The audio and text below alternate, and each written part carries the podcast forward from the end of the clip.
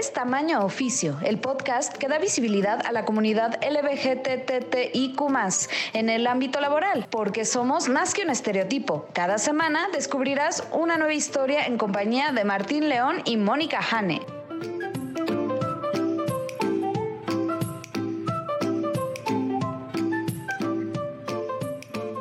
Hola, ¿qué tal? Bienvenidos a Tamaño Oficio con Martín León, el doncel de la comedia en México. Hola Martín, ¿cómo estás?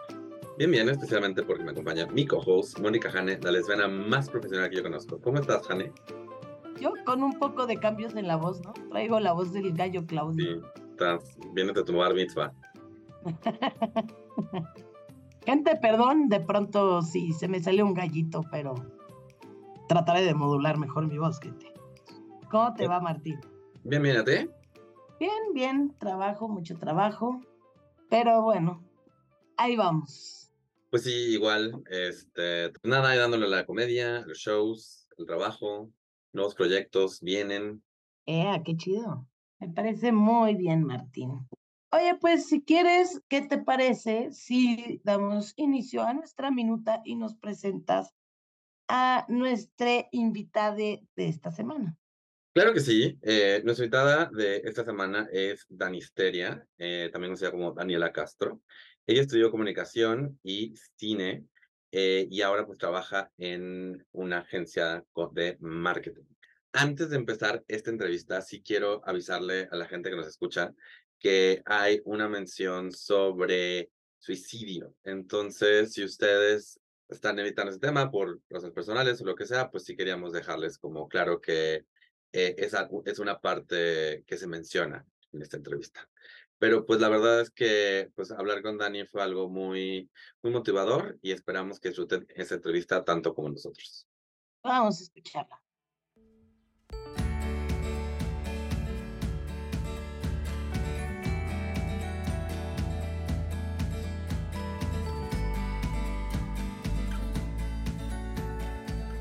Bienvenidos a otra entrevista de Tamaño Oficio. Hoy nos acompaña Dani Steria, eh, Dani para los pates. ¿Cómo estás, Dani? Bien, ¿ustedes cómo están? ¿Bien? Muy bien. Bien, bien.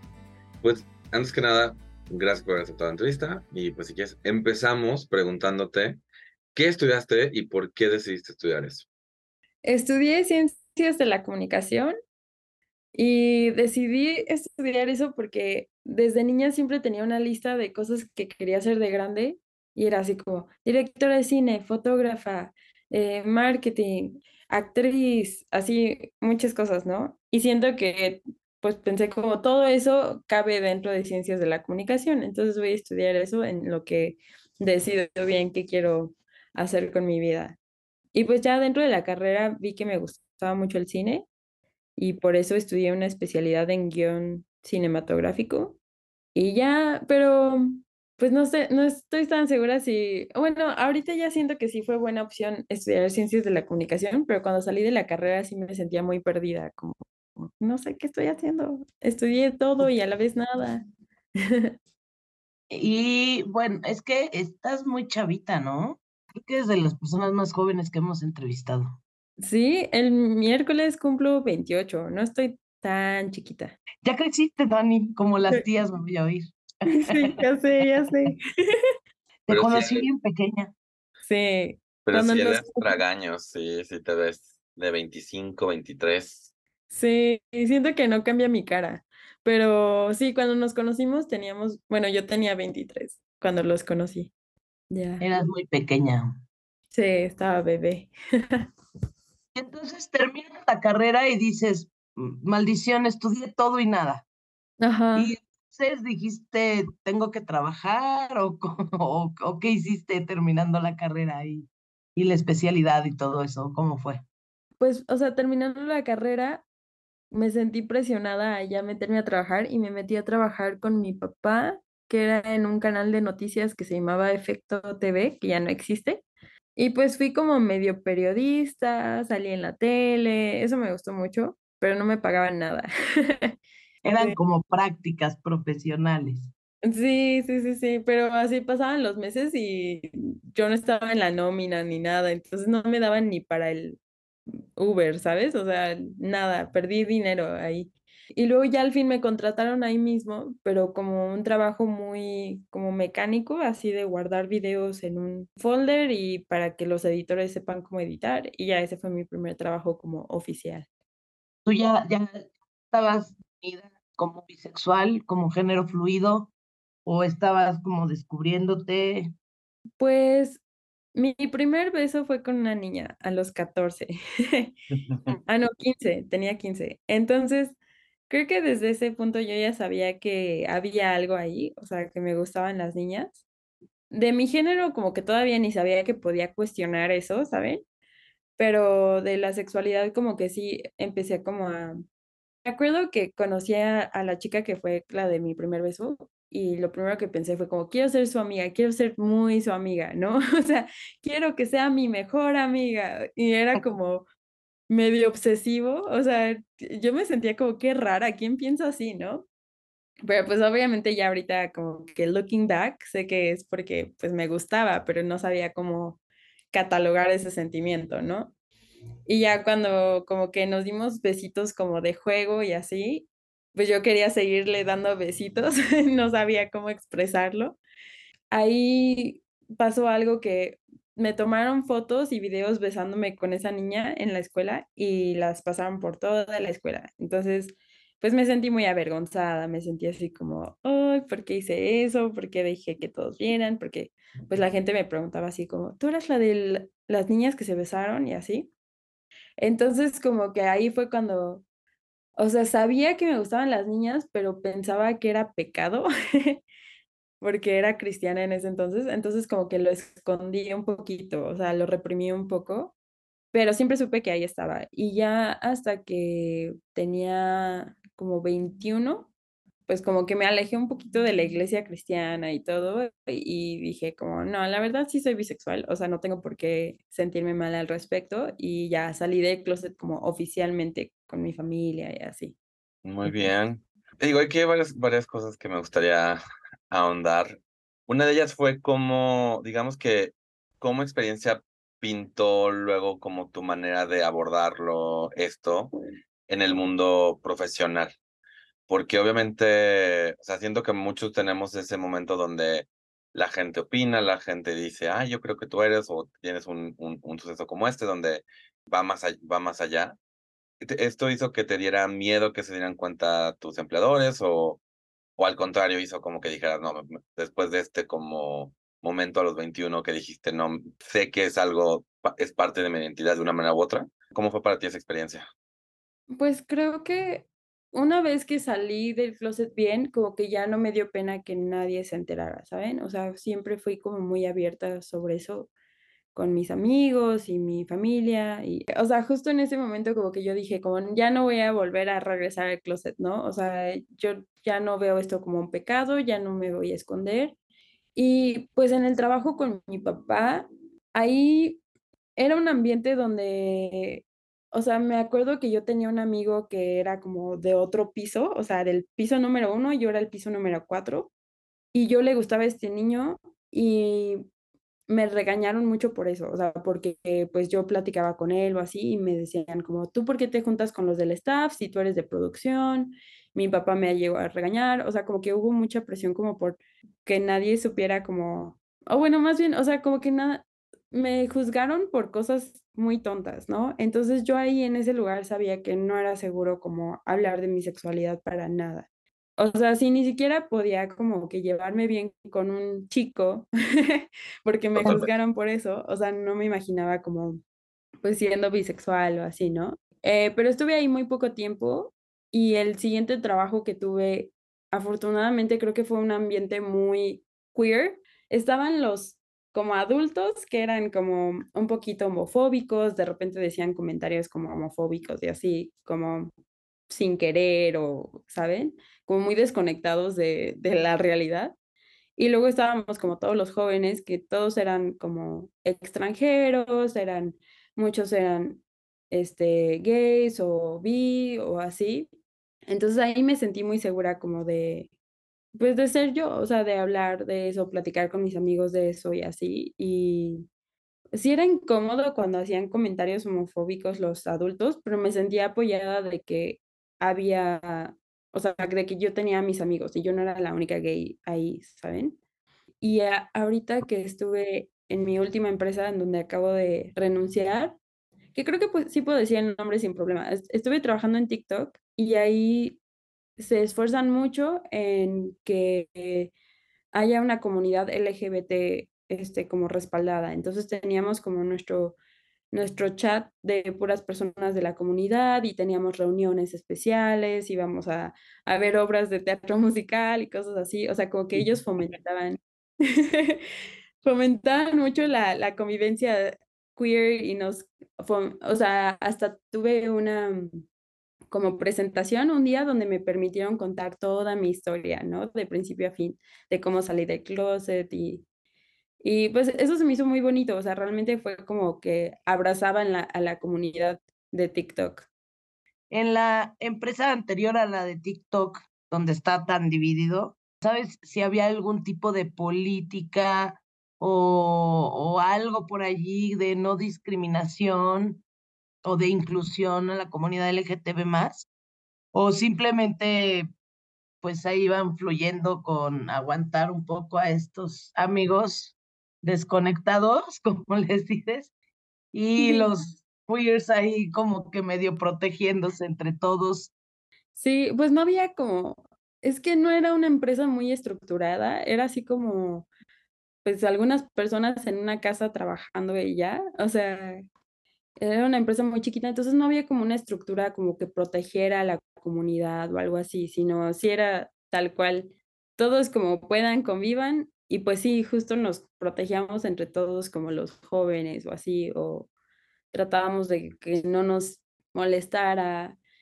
Pues como que hasta teníamos suerte que los horarios como que no coincidían, o sea, como hasta, hasta las tres nos íbamos todos los jóvenes y justo ahí a esa hora llegaban todos los señores, ¿no? Entonces era como, como que estaba un poquito, o sea, eh, no convivíamos tanto con, con las personas que hacían esos comentarios de repente, pero, pero, sí era incómodo, o sea, de que había cosas incómodas, sí. Interesante esto de tener compañeros que son, o sea, al mismo tiempo que tienes tus compañeros con los cuales convives, que son, como dices, más jóvenes, igual hay algunos miembros de la comunidad, y tienes como esta, la, la vieja escuela al mismo tiempo, y que no haya un esfuerzo por parte de, porque creo que la gran diferencia entre esa empresa y luego TikTok es que obviamente en TikTok, pues igual alguien más de la vieja escuela no, hubiera, no hubiera sentido la facilidad, la comodidad de decir los comentarios que escuchaste en esta otra empresa, ¿no? Porque también creo que muchas veces esta gente literal cree que no está diciendo nada que esté mal, porque pues es algo que viene diciendo de toda su vida. Eh, y sí toma que una empresa tome un, sí, tome, o sea, se pare y diga, aquí no vamos a aceptar este tipo de, comentarios. Sí, sí, es que sí, justo como que sí afectaba mucho que no había nada estructurado como para decir, aquí no toleramos esto o así, pero también los comentarios homofóbicos y machistas y así eran muy sutiles también, ¿saben? O sea, nunca fue una discriminación como concreta, que yo creo que si hubieran tomado acción con algo así, pero siempre, o sea, eran comentarios, ¿saben? Así como, como, ay, a tal le falta una novia y, es, y era un chico muy abiertamente gay, ¿no? O cositas así. Ya llegó la niña, la niña niño, ¿no? sí, también. Bueno, a mí siempre me trataban muy como mujer, o sea, e, e, era raro porque hasta la forma en que me trataban me hacía que yo me quisiera ver un poco más masculino para como compensar eso, ¿saben? O sea, para que fuera todavía más obvio. O sea, cuando a mí en realidad no me da tanta importancia eso, o sea, como mi aspecto y así, pero cuando me siento como agredida como de una forma machista, he notado que como que sale mi lado más masculino como para protegerme, creo, para como separarme de eso un poco. Pero sí también les iba a decir que cuando sí llegó a ver alguien que dijo algo homofóbico en TikTok, este, pues mi jefe es de la comunidad y luego luego brincó y, y nos reunió a todos como, oigan, esta persona escuché que dijo esto, ¿ustedes qué opinan sobre eso? Y así, y fue como, pues sí hubo como una represalia, ¿no? hacia esa persona. Entonces, sí siento que se nota mucho la diferencia entre una empresa que está como lista para esos casos y otra para, o sea, y otra que no toma eso en cuenta. Y otra cosa que quería retomar de lo primero que dijiste, porque hablamos, hablaste como de, obviamente de la atracción, pero también hablaste de la parte de género y tú te identificas como un género fluido. Así que high five, yo también. pero, y, y como dices, creo que es hasta recientemente que igual y se le están dando palabras a esos sentimientos, a, esos, a, esas, a, esas identidades. Y además de que la misma bisexualidad, aún dentro de la comunidad, tiene discriminación, ¿no? Entonces, y, y, es, y es interesante porque lo mencionas, este, esta, esta manera de cómo cierta energía masculina nace como en defensa diagonal, como cuando, cuando sientes esta discriminación hacia, hacia, hacia una percepción femenina, como que hay, hay una respuesta, ¿no? O sea, mi pregunta es, o sea, ¿cómo ha sido para ti navegar eso, especialmente ya después, o sea, ya cuando no estás en la, universidad, ya cuando estás en, espacios profesionales, ¿cómo ha sido a ti navegar eso? ¿Te sientes más cómoda? ¿Sientes que aún falta mucho por abordar? ¿Cómo es que te sientes? Pues ahorita me siento cómoda, pero es muy reciente esa comodidad.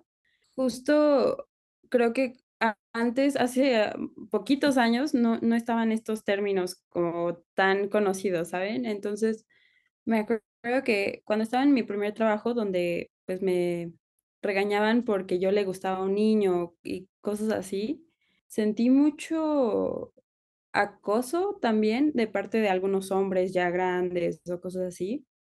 Y al mismo tiempo yo empecé como a explorar, o sea, empecé a dudar un poco de mi género, o sea, me acuerdo que llegué a pensar como seré trans, ¿no? O sea, ¿seré un hombre trans realmente? y empecé a como a cuestionarlo y todo, pero no me identificaba al 100 con ser un hombre trans y fue como algo que pues ignoré, o sea, dije como, pues ya, o sea, ya pasó, como que no, no, no encontré la respuesta, la, la voy a dejar ahí como en el fondo. Y el año pasado o el antepasado, en 2021, me acuerdo que pues yo tenía un novio ya de varios meses y todo, y a él le gustaba que yo fuera muy femenina, o sea, siempre me decía como, me gusta que te vistas muy femenina, me gusta que te, que te peines, que seas muy femenina, ¿no? Entonces yo me empecé a vestir como más femenina por él, me empecé a poner más vestidos y todo, y me sentía muy mal, o sea, mi depresión estaba muy fuerte en esos días y no entendía como por qué, ¿no?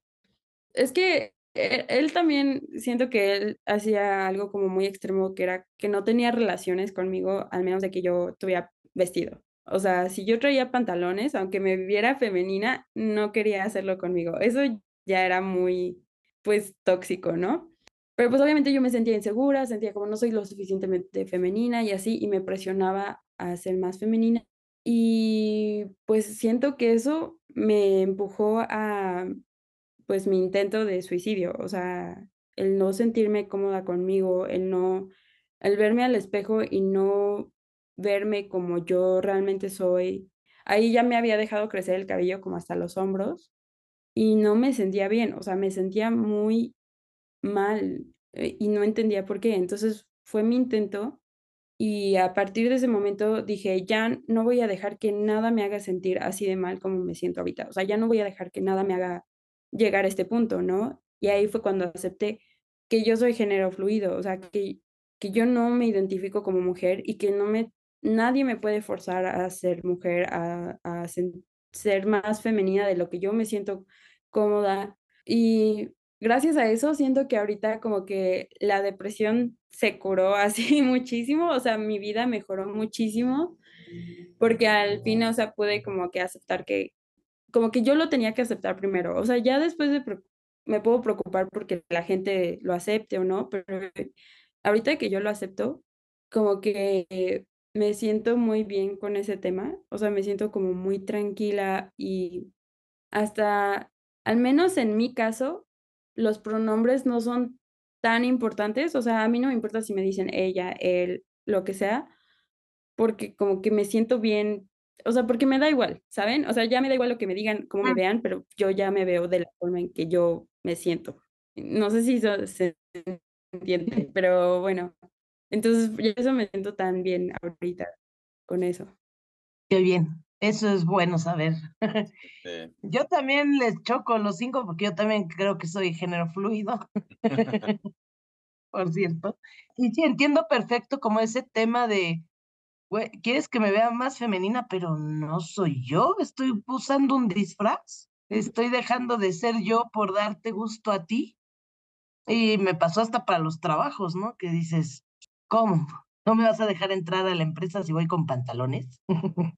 Oh, no. Entonces está, está complicado, está, es, es, es algo muy complicado. Lo bueno es que ya, ya estás del otro lado, digamos. Y entonces, ¿sientes que laboralmente hablando, o sea, cuando estuviste en todos estos procesos y todos estos sentimientos y demás, ¿te impactaba también como en tu desempeño laboral? ¿O sientes que sí te podías como que concentrar y hacer un, así como, bueno, entrego este, mi trabajo y todo, o, o impactaba Como hacer tus... tus tareas del trabajo Y, y, y que a lo mejor dices, estoy segura que ahora que ya estoy en este punto, puedo dar un mejor resultado laboral, porque ya, ya estoy Mm. como más aceptada o más... Justo como que, pues siento que, o sea, el trabajo que tenía antes del de TikTok era muy, pues era home office y así, entonces era muy, o sea, no tenía, o sea, después de la época en donde estaba en la oficina y así, fueron dos años de la pandemia donde estaba en home office y justo e- en esa etapa donde descubrí mi género y, y como que acepté que soy género fluido, pues no estaba conviviendo tanto con personas como en el trabajo. Entonces ahí siento que no me afectó tanto. Donde sí siento que me afectaba era en donde trabajaba con mi papá. Siento que, o sea, no, no quiero hablar mal de mi papá, pero mi papá es una persona que le importa mucho el físico y la apariencia. Y pues como yo era su hija, le importaba mucho que yo me viera bien, ¿no? Que yo fuera presentable al trabajo. Y para él eso era que yo me maquillara, que yo tuviera, que estuviera bien peinada, que no llevara tenis, ¿no? Y sí siento que eso me afectó mucho en que yo no disfruté mucho ese trabajo, justo porque llegaba y mi papá abría mi oficina y me decía como, ¿por qué no te maquillaste? Y ya, o sea, porque yo ya no vivía con mi papá, pero lo veía diario en la oficina y como que recibía esa presión como a justo a ser más femenina, a eso. Y pues sí hizo que yo sufriera como mucho en el trabajo. O sea, aparte de que no me pagaban, también lo sufría porque pues como que tenía esa presión extra de, de agradarle a mi papá, ¿no? O verme de cierta forma para que, mm, para recibir la aprobación de mi papá. Y ya fuera de ese trabajo, como que ya mi apariencia no, yo no sentía que afectaba en el trabajo. Si acaso, cuando no me maquillo, luego me dicen así señores en la oficina como, ay, ¿por qué estás tan cansada? O cosas así, o ¿no dormiste bien? Y eso sí se siente como, "Mm, no, solo así me veo. Esa es mi cara. Esta, es mi, esta soy yo. Esta es mi Este yo. cara. Dormí ocho horas. A-. Además, o sea, si van a esperar que te maquilles, te tienen que pagar porque el maquillaje no es particularmente barato. Exacto. Exacto. Sí, hay un impuesto ahí que deberían de pagar Exacto. extra si quieren verme maquillada. Eh, afortunadamente, como que después estuve en trabajos donde no les importaba mucho mi apariencia y así. Y pues ahorita donde yo estoy, me he dado cuenta de que hay muchas, hay muchas mujeres queer también. Apenas llevo una semana ahí, pero hay muchas mujeres queer. Creo que mi jefa, no estoy segura, pero creo que mi jefa es queer también. Este, o al menos se viste de una forma más masculina, tiene el cabello corto y así, y, y pues está muy padre, o sea, me- se siente como, o sea, sí siento que me motiva más a hacer mi trabajo bien, saber que puedo ir vestida como yo quiera, ¿no? Y expresarme como yo quiera. Sí, esto de la, de la presentación creo que es algo que muchas mujeres queer batallan, especialmente entrevistas con mujeres mayores que hemos tenido, pues sí decían, no, pues o sea, había, una, había un código de vestimenta en el trabajo y pues básicamente llegaba yo a mi casa a quitarme el disfraz, ¿no? O sea, entonces sí es, sí es algo que, como dices, dependiendo de dónde estés, y dependiendo de, en este caso, pues tu papá, pero no es, no es para nada el único, el único jefe que todavía tiene esas expectativas de ciertas este, personas de, de la empresa, ¿no? Y, y digo, del lado eh, masculino pues, se podría quejar de que el traje y de también de cierto, cierta, cierta expectativa, pero de nuevo retomando el tema del maquillaje y otra cosa que creo que no, creo que, o sea, no me siento para nada mintiendo decir que las expectativas para, para mujeres, además de ser diferentes, eh, abarcan más. Y digo, aquí como tres personas que, como acabamos de decir, género fluido, como que no estamos este, intentando apegarnos a ningún, a las expectativas de uno otro género, pues sí es como hasta un poco raro porque creo que a la gente hasta como que los, se sienten más cómodos cuando te vas totalmente al otro lado y no cuando estás como en medio, ¿no? Ahorita, eh, además de que ya nos contaste que acabas de empezar un, un trabajo, en este nuevo trabajo, ¿qué haces? Y además quería que nos contaras un poquito de, de tu, de, de, tu trabajo de noche, de la comedia. ¿Cuánto tiempo llevas, porque somos colegas comediantes, cuánto tiempo llevas haciendo comedia? Ahorita esas son las preguntas. ¿Qué haces ahorita? Y que nos cuentes un poquito de tu trayecto como comediante. Eh, pues ahorita justo me contrataron en una agencia de marketing por el stand-up, o sea, porque soy comediante y buscaban a alguien que escribiera contenido para redes chistoso. Entonces estoy trabajando en marketing y pues apenas llevo una semana, este, entonces apenas hice algunos memes la semana pasada y así, pero sí está muy divertido, este, estoy muy emocionada porque al fin es un trabajo que, o sea, hasta ahorita todos mis trabajos han sido muy serios, muy como monótonos, nada creativos y al fin tengo un trabajo como más creativo donde puedo aplicar como tanto el stand-up como lo que estudié de cine y de comunicación. Y del stand-up, eh, pues ya llevo cuatro años. Este, no puedo creerlo todavía, que ya pasan cuatro años. Y ya, ¿qué más quieres que te diga sobre el stand-up? No sé. Eh, pues mira, yo primero quiero decir que como testamento a lo buena que eres en el stand-up, ya tienes un trabajo por medio del stand-up, que no cualquiera. ¿Cómo ha sido para ti este trayecto en el escenario? ¿Cómo sientes que la gente te recibe? Hay veces que sientes que tienes que presentarte de una manera u otra expectativas del público cuando te ven, cuando te escuchan? ¿Cómo, cómo, te, cómo te sientes en el escenario, básicamente? Siento que sí, sí me doy cuenta de que mi aspecto afecta mucho eh, cómo me va en el escenario. O sea, cuando tenía el cabello largo, que solo fue como uno o dos meses, porque me lo dejé crecer en la pandemia, entonces fue como saliendo de la pandemia, tenía el cabello aquí a los hombros y no daba tanta risa, o sea, no sé si es porque yo no me sentía tan cómoda con mi aspecto o así, pero es chistoso porque justo cuando yo me siento más yo, es cuando me siento más cómoda en el, en el escenario. Entonces, o sea, cuando tengo el cabello cortito, cortito, cortito, es cuando me siento bien, o sea, cuando caen mejor mis chistes porque, porque o sea, porque siento que hay como congruencia entre lo que estoy diciendo y lo que se ve y tal vez como si me veo más femenina o así, no hay tanta congruencia. Pero sí siento que cuando me rapé y me decoloré el cabello, hubo unos meses este año que, bueno, el año pasado que me rapé y me lo pinté de rubio y luego de rosa. Sí siento que en cuanto me subí al escenario, se sentía como el, ay no, ya llegó la feminista la feminista ella que nos va a hablar de pronombres y nos va a regañar, ¿no? O sea, como que sí se sentía así como muy obvio que, que como que la gente, yo intimidaba un poco más, siento, o sea, que la gente tenía un poco de miedo. Dependía de la zona, ¿no? O sea, porque cuando el público es más queer, siento que me entienden completamente, como que no me juzgan tanto o así. Pero cuando estoy en, en un lugar donde casi todo el público es heterosexual y así, y yo empiezo a hablar como de que me gustan las mujeres, de que los penes son feos y así, y estaba toda rapada, como que siento que se veía más agresivo lo que estaba ah. diciendo, a comparación de ahorita que tengo como el cabellito como más larguito y así, como que ya es como, ah, bueno, la niña tierna está diciendo que no le gustan los penes, está bien.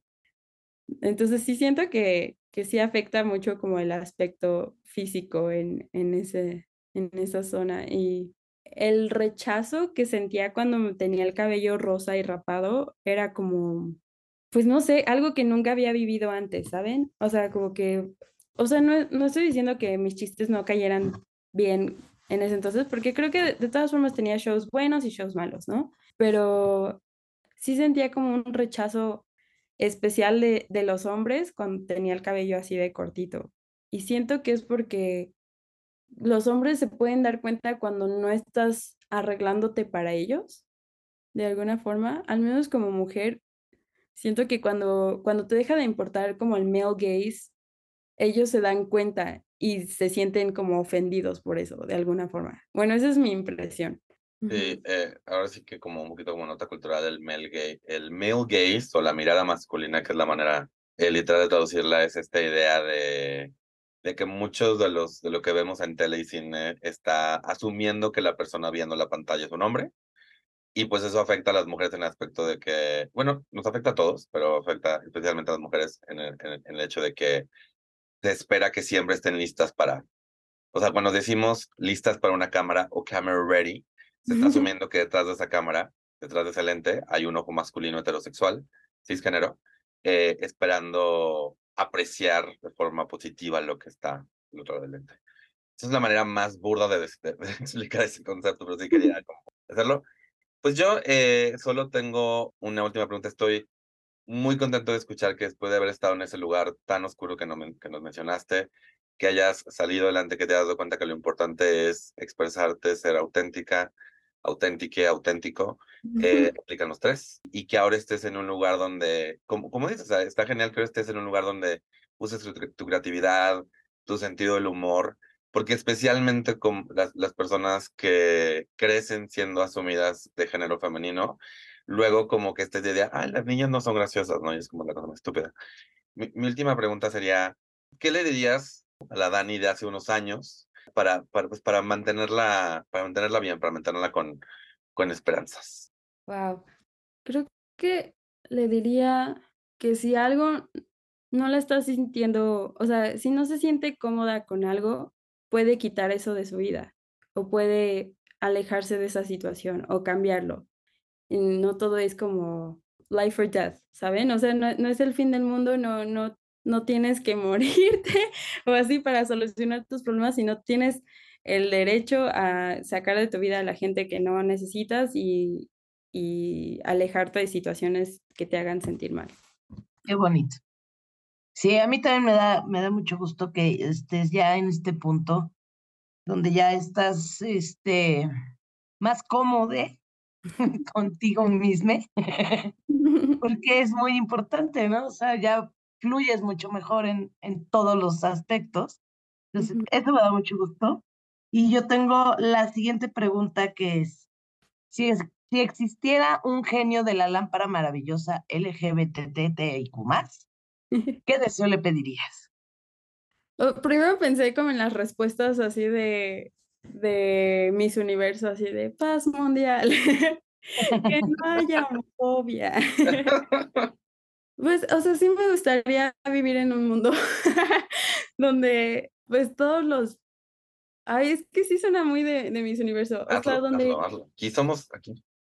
Es que ahorita que he estado, o sea, que ya tengo novia, eh, me he dado cuenta de que a veces a mí se me olvida que no es lo común o no es lo normal para el resto de la sociedad tener novia, cuando para mí fue tan natural cambiar de novia a novia y sentir o sea, ¿sabes? Algo romántico y darle la mano en la calle y así. Entonces, me gustaría vivir en un mundo donde literal a todos nos dé igual si te gusta alguien de tu género o del opuesto o de otro género, o sea, que a todos nos dé igual eso y que todos entendíamos que esos son conceptos que nosotros inventamos aparte, o sea, la heterosexualidad y el género, pues son cosas inventadas realmente, o sea, no, no son importantes o no son definitivas, pues, y ya.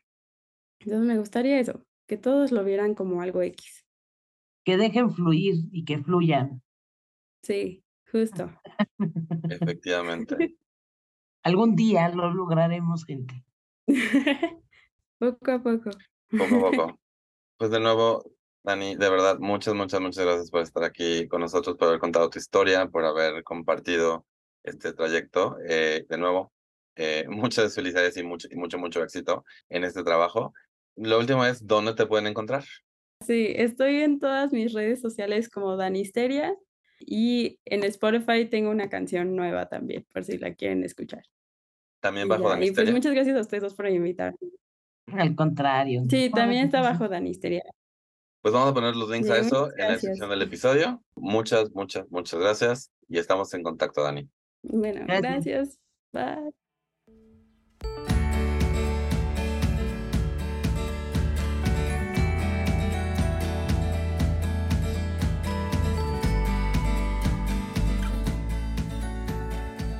Y ya estamos de regreso. Martín, ¿qué te llevas o qué conservas de esta entrevista? Pues eh, varias cosas. Eh, el hecho de que Dani tuvo todo un trayecto eh, de, de autoaceptación y de poderse expresar de la manera que ella, que, que ella quería. o Ella, ella, lo que sea, lo bueno de la fluidez, del género fluido. Como estos espacios, ¿no? Donde existe la, la visión más joven, por decirlo de alguna manera, de aceptación y, y decir, ok, voy a jugar con estos conceptos nuevos que llegan versus eh, tener que lidiar con, un, con la vieja escuela en el mismo trabajo. Eh, y pues de nuevo estoy muy, muy, muy Ujú. contento por, por Dani de que se encontró en este nuevo trabajo que, que encontró por medio de la comedia. La verdad es que fue una historia, obviamente, con sus altibajos, algunos bajos, muy bajos, pero que al final Ujú. estoy contento de que haya llegado a ese lugar donde se siente cómoda y, y plena. A mí algo que, que me gustaría como puntualizar de alguna manera es justamente el impacto que tiene en una persona el que no se pueda expresar libremente como desea expresarse, en su género, en su orientación sexual, etcétera, porque esto este, va más allá de los resultados que te va a dar en una oficina o de la forma en que a lo mejor se, este, no sé, se desenvuelva en un grupo de amigos o en una sociedad, sino todo el impacto que puede tener, que no, la, no se le permita a las personas expresarse libremente de quiénes son y cómo son. Yo, en cierta forma, en algunas cosas me sentía un poco como identificada, ¿no? De, tuve un trabajo donde tenía que ir de faldita, con tacones, maquillada, si no, no me dejaban entrar. Y para mí no era lo más divertido, ni, ni disfrutaba como que, ay, me tengo que maquillar, ay, los tacones, ay, la falda. O sea, yo lo único que estaba esperando era salir de la oficina para cam- cambiarme y quitarme el disfraz, porque lo sientes como un disfraz pero hay personas que todavía les impacta de mayor manera. Entonces, eso es, creo que es muy importante que, que se contemple, no nada más para el ámbito laboral, sino si tienes hijos, si tienes primos, si tienes sobrinos, si tienes hermanos, no sé, que todos nos podamos expresar libremente en nuestro género o en nuestra preferencia, en nuestra orientación, perdón, sexual. Sí, y creo que ahí es algo, ah, lo mencionas en la entrevista, ¿no? De que mm, esta expectativa de verte de una manera es algo que como todavía se espera en muchos lugares y, y es como, no es nada más verte bien, o sea, la gente lo traduce también en tu desempeño, ¿no? O sea, no importa que estés haciendo las cosas bien y que entregues tu tiempo y que tu desempeño sea increíble, va a haber un cierto tipo de persona que si no cumples con estas, con, con estos este, expectativas del tacón, del maquillaje, de la falda, del vestido, van a ver tu desempeño y aún así van a decir cosas como de, pues, o sea, trabaja bien, pero no le importa su apariencia, algo por el estilo, ¿no? Cuando realmente que te importe tu apariencia va mucho más allá de que uses traje sastre o, o lo que sea, ¿no? Entonces, es algo que se sigue trabajando, pues, porque pues no, no debería ser así. O sea, no debería ser que te están viendo por, o sea, que, que puedes tener un trabajo impecable, pero, o que en sí, bien vas vestido de acuerdo a, a la política, al código de vestimenta de la empresa. Y lo único es que no necesariamente te ves súper femenina, ¿sabes? O no necesariamente te ves súper masculino. Entonces puedes ir vestido de acuerdo a la política, pero no de acuerdo a un sistema binario heteronormado.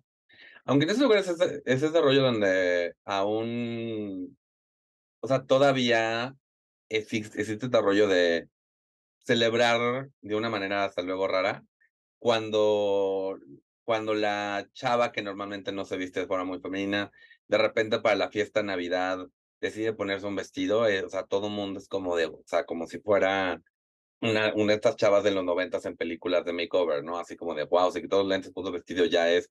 Le dicen, es que mírate, ahora te ves bien, no sé qué. Y, y es este rollo donde hasta hay, conozco personas que juegan con este, con, o sea, que pueden estar cómodas tanto un lado como el otro. Es como de, pues yo no siento que me vea mal en esta otra expresión, o sea, me siento cómoda de, de, las dos, de las dos, porque una trae esta reacción de hazlo y sigo haciendo porque la, la otra opción estaba mal y, y la otra lo contrario, ¿no? Y pues también lo mismo para este para la, para la expresión masculina en hombres creo que los hombres, aún dentro de la comunidad gay, más afeminados, o aún por ejemplo los que hacen drag, de repente cuando uno de ellos se quita el drag y se ve muy masculino, como que la reacción de muchos hombres y mujeres, eh, tanto gay como no gay, es como de, güey, o sea, ¿por qué estás escondiendo esto y mostrando un lado más femenino cuando podrías estar eh, mostrando esta masculinidad todo el tiempo, ¿no? O sea, pues es un, es un largo camino por recorrer o también como lo que has mencionado alguna vez de que, ay, mira, a ti no se te nota y que, o sea, y ese no se te nota entre comillas, también lo celebra, ¿no? O sea, a ti te han comentado alguna vez, a Ana siempre, Ana es muy femenina y entonces siempre es como de, pero ¿cómo, Ana? Es que a ti no se te nota, digo, a Hannah se le nota un chingo, pero a ti no se te nota, ¿no? Qué bien que no se te note. Y es como de, no, güey, simplemente está expresando Ana la forma en que ella se siente feliz y yo es la forma en que yo me siento feliz, ¿no? No está tratando de tapar nada. Exacto, exacto. No, no. Tendría por qué ser como un plus que no se te note o que o un punto menos y se te nota, ¿no? Totalmente de acuerdo. Creo que también una, una parte que quiero hacer hincapié es cuando habló de nunca había un, en un momento dijo que no había casos de discriminación concreta y usó esa frase discriminación concreta. Y eso nada más me recuerda ese rollo, algo que mencionó aquí, es en ese destanteo que tienes como persona eh, de alguna manera diferente, ya sea por tema de sexualidad, género o raza. Ese rollo de que a veces eh, la discriminación es más sutil y la discriminación no es algo que igual que, que, o sea, no es, no es que estén evitando un ascenso, no, no es que estén como, no, no, es que, no es que se pueda medir de alguna manera, pero al final tú sí sientes ese, esa agresividad y que te están viendo como alguien de fuera, o sea, alguien externo que está entrando a un mundo donde no pertenece. Eso sigue creando situaciones donde uno no se siente del todo cómodo y que creo que la misma persona que la está haciendo sabe perfectamente lo que está haciendo. Sí, claro. Y creo que solo porque se, sea más pasiva no deja de ser una discriminación y no deja de hacer sus estragos en las personas y tener ese mal impacto tan negativo. Pero bueno, pasando a otras cosas, Martín, en nuestra minuta, este, cuéntanos qué, qué noticias traes por acá. Pues realmente esta noticia me la dijiste tú. Básicamente, eh, ahorita hay una, hay muchas personas, no suficiente honestamente, quejándose de que uno de los organizadores o que al, parecer está entrometido en la organización de la marcha LGBT de la Ciudad de México en esta edición 2023, invitó a Alfredo Adame a hacer una de sus cabecillas en la marcha. Este es el comité Gay Pride y pues Alfredo Dame ya estuvo, en el que aquí, de que estuvo presente en la marcha pasada, lo subieron a un camión alegórico y estuvo ahí, eh, pues, pretendiendo, no quiero decir de todo pretendiendo, pero al final de cuentas, creo que todo, todo lo que puede decir Alfredo Adame de dientes para afuera sobre un camión o para quedar bien, termina siendo un tanto cuestionable cuando consideras la relación que tiene con su hijo, eh, Sebastián Adame, al cual puntualmente le dijo, la gente dice que eres joto y eso me hace ver mal a mí, ¿no? Entonces, creo que no, no sé quién se le hizo buena idea tener a Alfredo Adame y lo que me molesta es que no es hasta lo hicieron sabiendo que iba a ser polémico, así como la más draga le encanta pretender que, que Yuri en su, tener a Yuri como jurado fue de alguna manera justificable. Pues eso, o sea, van a tener a Alfredo Adame en la marcha LGBT 2023, o al menos ahorita es lo que pretenden hacer. Igual de aquí a junio, estos de Gay Pride deciden eh, no hacerlo, pero pues por ahora es lo que van a hacer. Pues ojalá reflexionen un poquito, ¿no? Porque sí, no está tan grato subir a alguien que no ha apoyado a su hijo nunca y bueno, que ha hecho sus malas declaraciones homofóbicas y pretender, porque aparte dice que como aliado y dices, ¿qué clase de aliado ese? No lo quiero como aliado jamás si es un enemigo, pero bueno. Y por lo mismo lo que mencionaste es que ahora hay personas eh, que están, están pensando hacer un bloque negro en la marcha, que es básicamente un bloque a nivel de calle, o sea, más allá de los coches alegóricos, un, un, un, este, un bloque que, pues, que se centre más en criticar este, e, esta inclinación más este, comercial de la marca por quedar bien con ciertas personas, por decirlo de alguna manera. Eh, yo justo el domingo hablaba con un amigo de esto y pues ellos decían, deberíamos hacer algo así. Entonces, qué bueno que se está haciendo porque sí, la verdad no se trata nada más de, de decirles, este, estoy en desacuerdo, pero creo que desde hace un buen, la marcha de la Ciudad de México ha tenido esta pelea entre aceptar, aceptar ciertas empresas, aceptar este rollo más, este... Comercial o político también y pues seguir luchando por los derechos de las personas. Entonces, por la igualdad de derechos, porque por mucho que queramos creer que ya estamos ahí, no estamos ahí. No estamos lejos de ahí, de hecho. Así es, pues, ¿alguna otra nota, Martín? Pues lo de siempre, leyes antidrag en Estados Unidos están avanzando. Esto pone en peligro a las, a las personas trans, además de que las obliga, bueno, hace básicamente que vestirse de vestirse de la manera en que se sientan cómodas puede resultar con cárcel en ciertos, en ciertos estados. Y pues es, un, es una táctica más de los conservadores en Estados Unidos que van a copiar los conservadores en México, especialmente ahora que el drag en México también está agarrando fuerzas. Y pues también, o sea, ah, en, hubo una, esta mujer, J.K. Rowling, eh, pasó el fin de semana apoyando un discurso increíblemente transfóbico entonces ahí yo nada más le diría a toda la gente que cree que puede seguir consumiendo cosas de Harry Potter sin apoyar un discurso de odio, que pues que lo piensen de nuevo. Exactamente. y bueno, este, yo nada más quisiera como mencionarlo, lo he mencionado muchísimas veces en el podcast, pero no me importa. Este, recuerden, porque luego hay gente de la misma comunidad que va apoyando estas leyes antitrans y demás. Yo solamente quiero recordarles que por algo se empieza y pues el momento en que logren esta ley antitrans, la siguiente va a ser quitar seguramente el matrimonio igualitario o seguramente algún derecho a los demás letras. Entonces lo que tenemos que hacer es siempre permanecer como una comunidad unida y no nada más vigilar por los derechos de la letra que yo tengo, sino por toda mi comunidad, porque además, pues juntos somos un poco más y tenemos un poco más de fuerza. Efectivamente. Y bueno, para pasar a cosas menos amargas y tristes, porque ahora sí las noticias estaban del nabo. Martín, pasando al siguiente punto de la, de la minuta, ¿qué recomendaciones traes? Bueno, traes una recomendación que yo también este, coincido. Sí, eh, yo tú ya la viste completa, yo no he terminado de ver. Es Next in Fashion, la nueva temporada. Ya es la segunda temporada que está en Netflix. Next in Fashion es un reality de concursos, este caso de moda. Uno de los jueces es Tan France, que se dio a conocer por ser el, el gurú de estilo en, en, Queer Eye, en Queer Eye, el remake también de Netflix.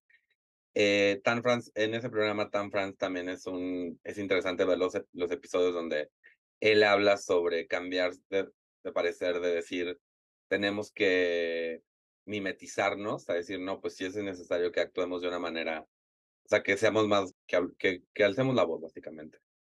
Eh, además de Tan, hay cuatro concursantes de esta temporada que, se, que caen en algún lugar del arco iris. Creo que se pronuncia Quayshan Williams, que se, se, expresa de una forma como muy este, de género fluido, trae un ojo de gato increíble en todos los episodios. James Ford, que es un hombre trans y que se dedica a hacer como moda masculina. Y me gusta mucho, mucho lo que, lo que, lo que hace. Desiree... Es que tiene un toque muy bonito, ¿no? ¿Qué? Tiene un toque muy especial. Sí, sí, sí. Los sí. diseños de James Ford me encantan porque tienen un... Aparte es como, vaya, lo que diseña hasta yo, yo, lo, yo lo usaría, ¿sabes? O sea, como que me gusta. No Sí. sé. No, además tiene un episodio muy emotivo, eh, ahora sí que hashtag spoiler, pero donde hacen ropa basada en una foto de la infancia y Ah, tiene que lidiar con que su foto es de es pre-transición y como los sentimientos que eso hacen, pues que eso le, que le, le despiertan. Creo que un episodio muy importante. En ese episodio también Danny Godoy hizo uno de mis looks favoritos de la temporada, que es este vestido como de quinceañera, que es algo que, ajá. que me gusta mucho porque es esta, o sea, a mí, a mí me molesta cuando, o sea, no, me gusta, me gusta el drag, pero me molesta esta idea de si tienes algo femenino, todo alrededor de eso tiene que ser femenino. Creo que el hecho de que haya sido un vestido hecho para el modelo, pero al mismo tiempo tuviera zapato Oxford y al mismo tiempo tuviera este, una, una, sí, sí, la corbata, o sea, eso lo hace, es lo que, es lo que me gusta muchísimo en cuanto a la moda así como gender fuck, gender fluid que le dicen. Y la última, eh, eh, bueno, se fue Danny Godoy y Desiree Nicole, que es una mujer lesbiana que realmente diseña para, o sea, yo creo que también tú te verías muy, muy bien en todo lo que diseña esa mujer. Estaba también increíble, sí. Yo dije, oye, ¿por qué no les hacen más caso y venden esa ropa en las tiendas comunes? ¿Verdad? Además de que el look que hizo para el Met Gala, que era un vestido así súper, pues así larguísimo entero, pero la falda cubierta de boxers de hombres y el, Ah, y el look que eso logró, o sea, increíble. sí, sí, sí, totalmente. No, yo estaba fascinada con los, o sea, los diseños de, este, ¿cómo, cómo lo pronuncias el nombre de esta chica? Ray. Desiree, ajá, y de James Ford, o sea, yo así de, pueden empezarlo a vender en las tiendas comunes donde la gente como del pueblo, como yo, podemos ir a comprar la ropa, sufriría menos yendo a comprar ropa. Y además algo que me gusta mucho de esta, de Next in Fashion, porque creo que Project Runway y también Amazon tiene una, un, un show de modas, Making the Cut. Creo que en Ajá. general todo se enfoca mucho a modelo femenina y como a cosas mucho más de ahorita. ¿no? Ajá. Y como muy binario todo, ¿no? Sí, o sea, creo que, o sea, de vez en cuando tienes como un traje sastro, vestirse como que, y es como- o sea, y, y no que esté mal, o sea, pero a final de cuentas, creo, lo que me, lo- o sea, creo que sí está siendo fiel a su nombre, Next in Fashion, y le está dando a los diseñadores más chance de expresar Más libertad. y no tanto de tienes que enfocarte de esta manera para ganar esta competencia. Digo, no que, no, o sea, me encanta tanto Project Runway como, como Making the Cut. Los dos han tenido como. Uno de los ganadores de Making the Cut fue un hombre sueco que también trae este rollo como medio fluido, andrógino. Se me fue ahorita el nombre, pero. Pero este, esta temporada de Making the Cut, de, perdón, de Next in Fashion, la verdad es que me está gustando mucho. Y ahorita voy a, ahorita que acabemos esto, voy a terminar de verla. Sí, la verdad es que a, a mí me gustó mucho y justo eso que mencionas, que hacían este ropa así como vestidos o pantalones, pero no necesariamente para el vestido era para un modelo femenino, sino para un chavo, ¿no? O sea, un modelo masculino. Me encantó porque justamente ves un vestido hecho para un chavo, ¿sabes? Y entonces se amolda tan bonito que se ve muy bien con ese vestido. Exacto. Es muy queer ahora ese. Bueno, se me hizo muy queer y me encanta. A mí también. Yo lo único que me resta es recomendarles a todos que sigan a Martín León, el doncel de la comedia en México, en todas sus redes sociales como Pintonarel.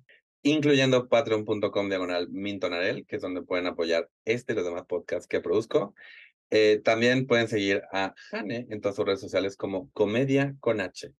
Y por favor déjenos un review si nos están escuchando en Apple Podcast o pónganos estrellitas si nos están escuchando en Spotify o lo que sea donde nos estén escuchando, pues califíquenos bonito, compártanos con todos sus amigues, amigos y demás compañeros de trabajo para que nos vaya conociendo más gente. Si tienen una historia que compartir o quieren ser entrevistados en este podcast, por favor, escríbanos a cualquiera de las redes sociales que ya les mencionamos. También las redes sociales de tamaño oficio, que somos tamaño oficio básicamente en todos lados, eh, Facebook, Instagram y Twitter. Y habiendo dicho todo eso, muchas gracias por haber estado en otro podcast que pudo haber sido un email. Saludos cordiales. Vámonos, que aquí espantan. ¡Ah!